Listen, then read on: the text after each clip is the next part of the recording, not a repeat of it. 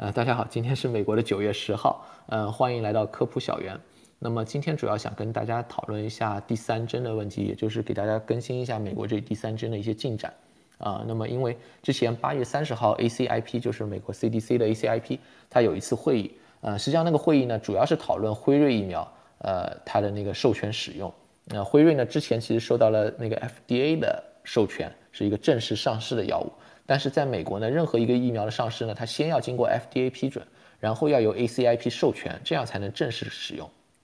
FDA 的批准呢，大家可以理解为就是药品监管机构，呃，从药物的安全性与有效性做过审查，通过了，意思就是说这个药物是安全有效的。啊，但是疫苗其实比较特殊啊，因为疫苗是一个给健康人用的药物，是吧？它起的是预防作用。啊，这里就有一个很明确的问题，就是你需不需要啊？那么 ACIP 相当于在把关疫苗使用的必要性，它会来确认一个 FDA 审核通过后的疫苗有没有必要开始用，以及如果开始用应该给谁用。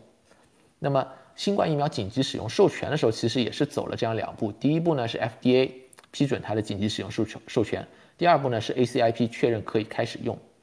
然后呢 ACIP 也确认了接种人群与接种顺序。呃，像辉瑞现在通过 BLA 通过，就是成为一个正式的普通疫苗。不再是紧急使用授权了，它也要重新走这样的过程，呃，这也是呢，就是八月三十号为什么要开那个 ACIP，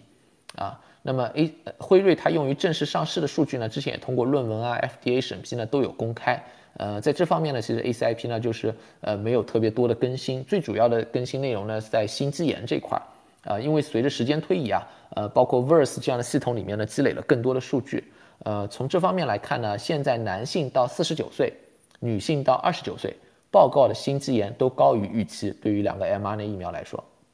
但风险呢？你真的要去看，最主要还是集中在二十四岁以下的年轻男性，而且也是第二针发生之后的。如果看每百万针，呃，打每百万第二针之后的报告率，在十八到二十四岁男性里面，辉瑞是三十七点一例，莫德纳是三十七点七例，非常相似啊。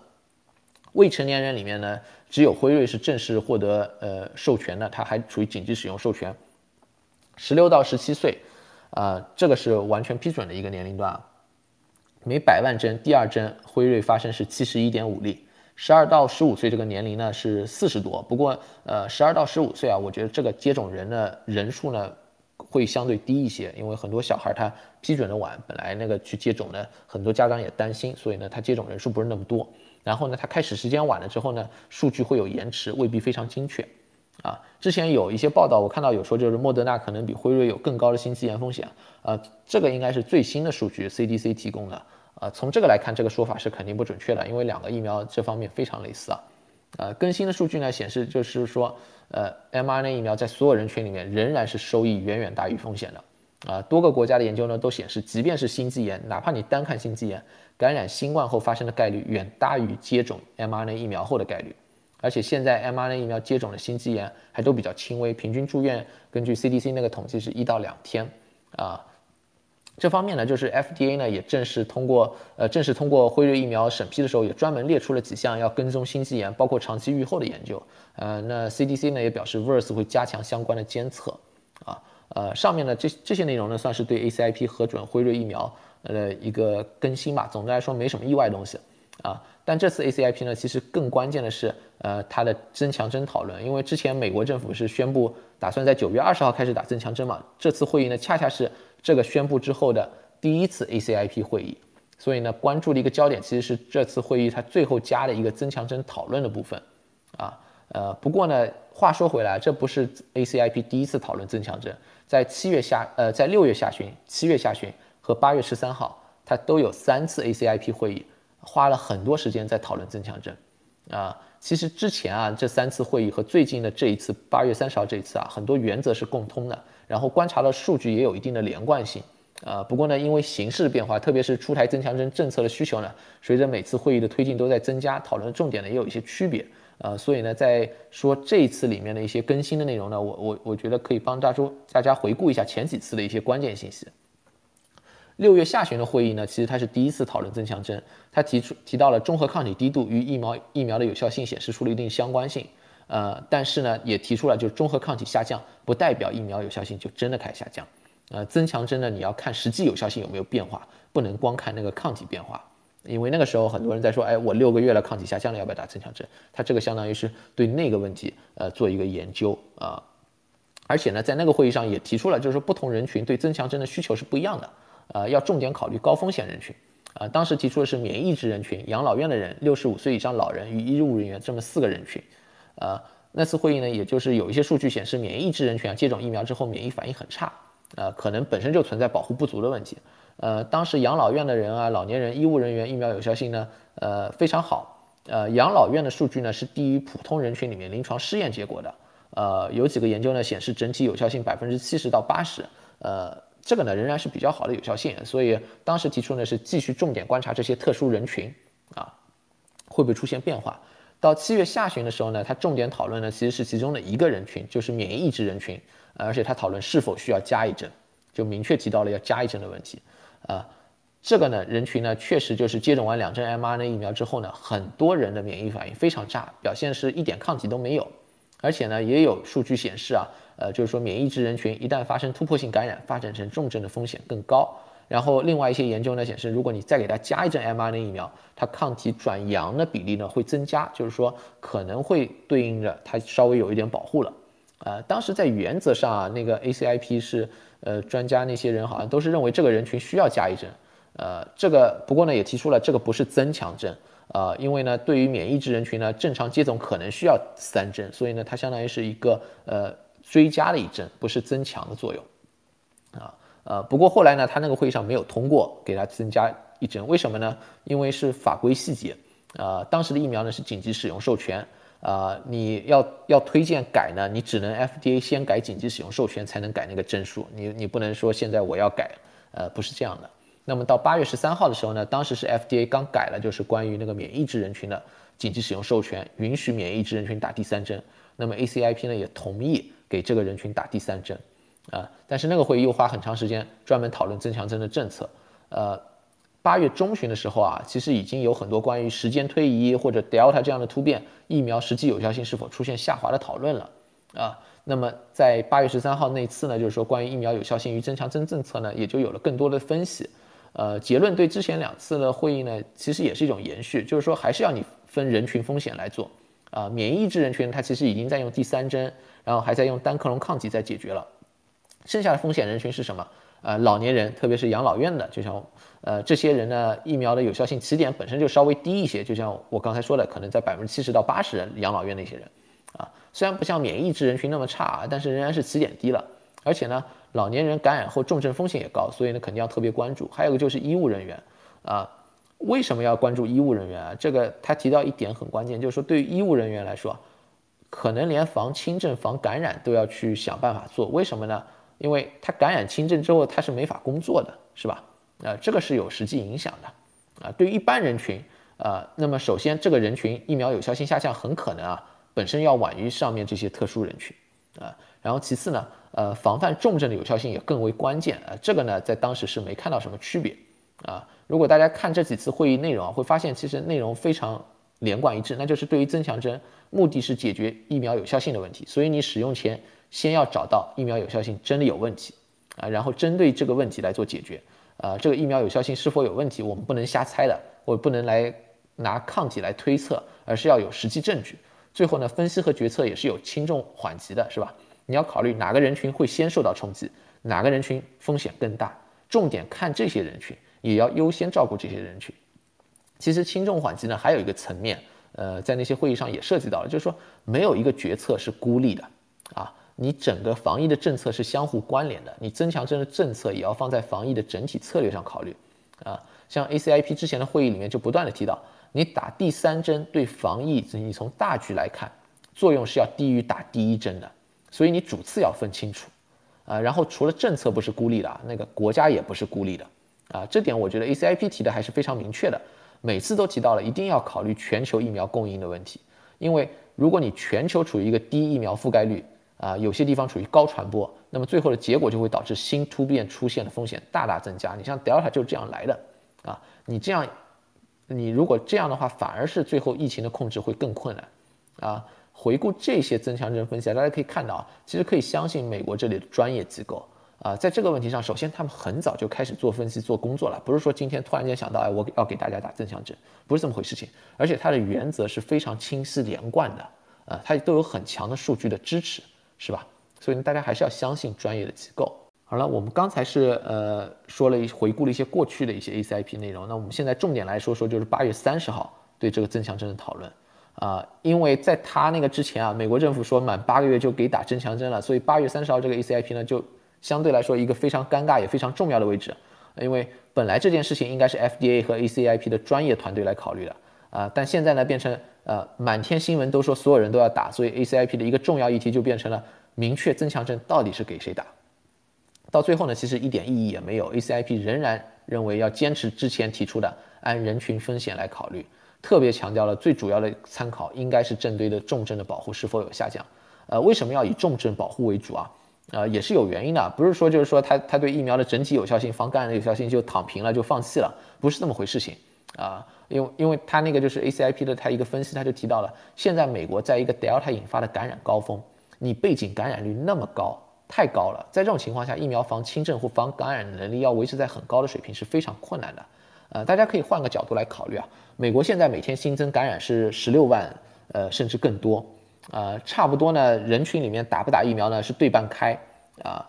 假呃，即便我们疫苗啊防感染的有效性啊和临床里面防临床试验里面防轻症为主的防疾病有效性一样，百分之九十五这样的水平，mRNA 疫苗，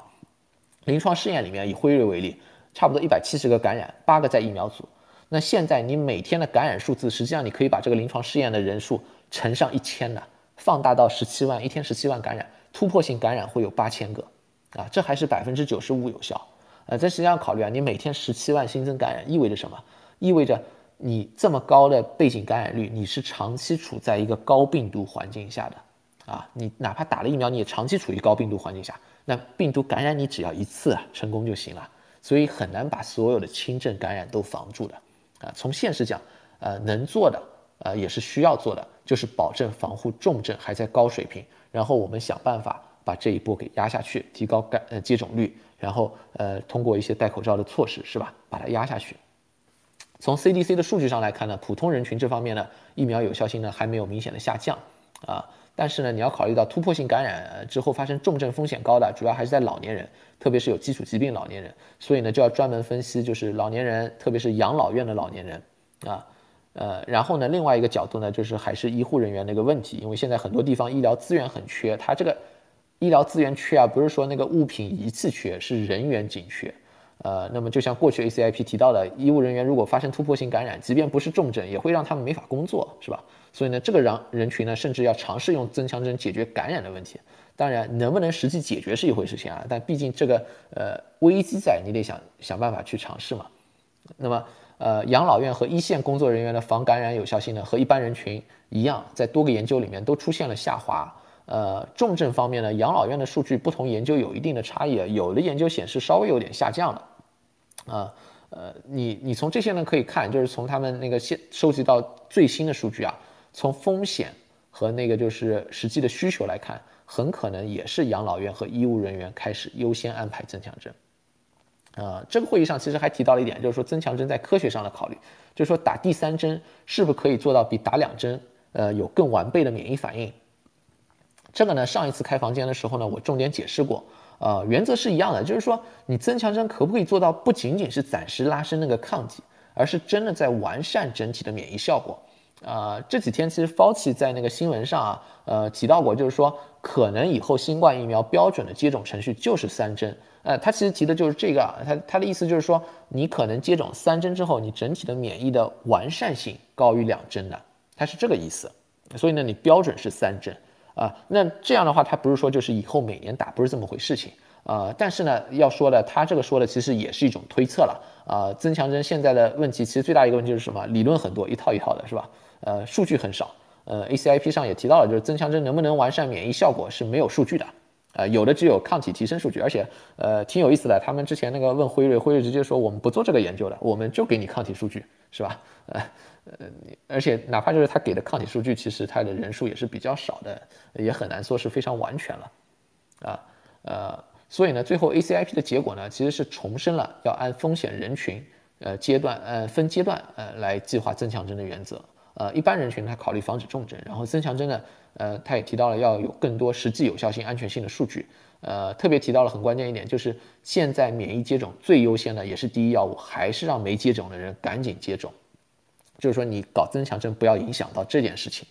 呃，然后他也提出了他九月中旬可能要再度开会讨论。呃，实际上呢，他也是尽量在想办法来不不要拆那个政府的台，因为政府说九月二十号嘛。但其实他九月中旬开会呢，也让九月二十号这个已经变得非常不现实了。呃，上面我们说呢，主要呢是谁打增强针的问题啊，其实就解决这个问题。呃，很多人呢可能想了解一下那个科学依据、现存数据，这方面就像我刚才说的，可以去听我上一期的录音。呃，那次其实各个疫苗的增强针数据都有分析的比较全了。好的，那我们下面再来。专门说一下针对美国这里，呃，增强针什么时候能开始的问题，啊，像政府之前说呢是九月二十号，mRNA 疫苗开始打第三针，啊，现在这个计划基本可以说拜拜了。为什么？呃，因为就像我们说了很多次，第三针先要 FDA 批准，然后要 ACIP 推荐，啊，这两步没有就没法开始。呃，最近一些进展呢，基本确认啊，九月二十号是没有可能了。呃，辉瑞是先递交到 FDA 的，莫德纳递交的晚，而且交上去它是半剂量的第三针数据。呃，现在呃 FDA，然后包括美国政府里面也有人明确表示了，莫德纳的数据他们看来是不足的啊。那么 FDA 不可能在九月二十号之前批莫德纳，即便是辉瑞啊，呃 FDA 现在是九月十七号要开个外部专家会来讨论啊，这个不是说外部专家会过了他就 FDA 过了，这是分开的。呃，所以呢，辉瑞啊，它九月三二十号那个。二十号前 FDA 批准是非常紧张的，九月十七号是个周五啊，呃，这个过了他还要 CDC 的 ACIP 开会啊，呃，那周一是二十号啊，你你要这么搞的话，那真的就是可能要这几个政府部门要破天荒，周六周日要开会，要要加班干活的，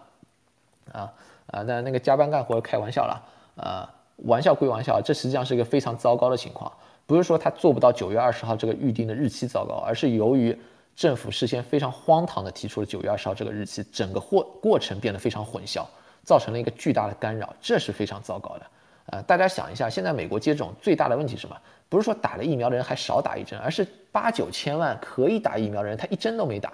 啊。那么自从八月下旬提出九月二十号打增强针这件事情以来，我们现在差不多过去快一个月了，讨论什么？讨论最多就是打了疫苗的人要不要再打，什么时候再打？然后九月二十号这个可不可以做到？这叫什么？这叫浪费了一个月的公共教育，呃，公卫教育的时间，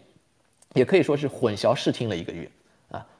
都不再做重重点的事情，都在做一些没什么意义的事情，可以这么说啊。这一个月里面啊，你看每次白宫新闻官几乎都被问增强针问题，这就算了啊，他是负责沟通的。然后后来啊，首席幕僚长要来解释九月二十号这个日期到底提的对不对，他得说我提的这个日期是对的。然后后来又说，我这个日期做不到也是对的啊。Fauci 和 CDC 的主任 Walensky 啊，也是长期被追问这个问题。Fauci 应该是这个政府里面关于疫情和公众沟通最好也是最重要的一个成员啊。当他整天在解释为什么要定九月二十号这个日子，为什么完全接种人可能要打第三针，那他没有时间做什么？他没有时间去解释为什么没接种的人现在风险非常高，为什么必须要让这些更多的人去接种啊？为什么现在要想办法？通过这样的方式降低现在的住院率、感染率，啊，很可笑的是啊，之前 Fauci 啊他们出来解释为什么需要定九月二十号这个日子，现在他们又得出来解释为什么九月二十号这个日子实现不了也没有问题。他这种前前前后反复啊，可能会对 Fauci 他们以后的公信力都是造成负面影响的。这个本来是完全可以避免的，因为这个非常荒唐的定的一个日期啊，它那个增强针的执行现在也可能是非常乱的。啊，为什么呢？就是 ACIP 关于增强针特别提到了，执行的时候一定要注意提供足够的便捷、灵活，啊，这是对于推广疫苗非常重要的。然后还要吸取之前疫苗推广的经验教训，特别提到一点，你要分配的时候要注意公平性啊，因为我们现在明显看到有些社区它的疫苗的接种率是明显偏低的啊，你要避免这样的问题。那我们可以看到啊，本来我们是在做混打增强针的试验，它现在还在进行。但是因为他提出了九月二十号这个日期了，那个试验现在还没有结果啊。那 f o c 他们只能出来说，哎，增强针，呃，如果开始执行的话，还不能混打。那么你不能混打的话，你这个增强针就一点都不灵活了，是吧？而且现在为了赶这个日子，可能要先批辉瑞，莫德纳不知道什么时候批。这个两个疫苗当时是前脚后脚批的，辉瑞有一群人到八个月那个他定下的时间，莫德纳也有到了的。你宣布他宣布九月二十号打增强针的时候，还信誓旦旦的说，我到时候把疫苗送到了养老院去。你现在怎么搞？你现在辉瑞送辉瑞的到养老院，之前同一天接种两针的人，辉瑞的打，莫德纳的人在旁边看着别人打。你你这么一搞啊，本来在本来就存在很严重的不同社区疫苗分配不均不平均的程度上，它人为在增加了一种不平等。你不同的疫苗接种者也出现了不平等对待。你这样以后大家打疫苗的时候都得想想，我我我的点子准不准是吧？我猜的准不准啊？你这怎么可能增加你的接种的积极性嘛？啊？而且莫德纳都不算严重的，更严重的是强生。之前九月二十号宣布开始打增强针的时候说，哎，强生过几周出更新。现在算算日子，几周也过去好几周了。其实更新呢，唯一的更新就是首席医务官出来说，啊，预计强生应该也要增加，呃，也要增强针。这种叫什么更新？实际政策在哪里？可靠的时间线在哪里？什么都没有。他这个都不能叫更新强生的接种政策，这种叫做更新强生接种者的焦虑，是吧？其实他本来如果让 FDA、CDC、NIH 他们各司其职，他不要去越俎代庖，是吧？增强针未必会有那么大的混淆和争议。像 NIH 在做那个增强针混打的研究，FDA 也在研究增强针的标准，CDC 呢一直在收集疫苗有效性的数据，并且观察什么时候什么人需要增强针。就像我说的那个之前 ACIP 他每次开会都讨论这个问题，是吧？不是说大家没在考虑这个问题，之前这些都处于一个科学合理的进展当中。但他突然人为的盲目设定一个日期，反而造成混乱了。而且他这么胡搞呢，FDA、CDC 也被放到非常尴尬的位置。他们之前没有说什么时候要批增强针的，突然政府说有个预期时间，这本来是两个独立的监管机构就有压力了。他们现在既要保证自己的独立性，又不能直接出来翻脸，变成政府搞内斗，是吧？同时他们一举一动还被高度关注了，因为大家都看着了，你你是不是什么时候出结果啊，是吧？啊，那最近 FDA 负责疫苗审核的两个高级官员要退休离职了。立刻就被曝光说是和政府的增强针政策有矛盾，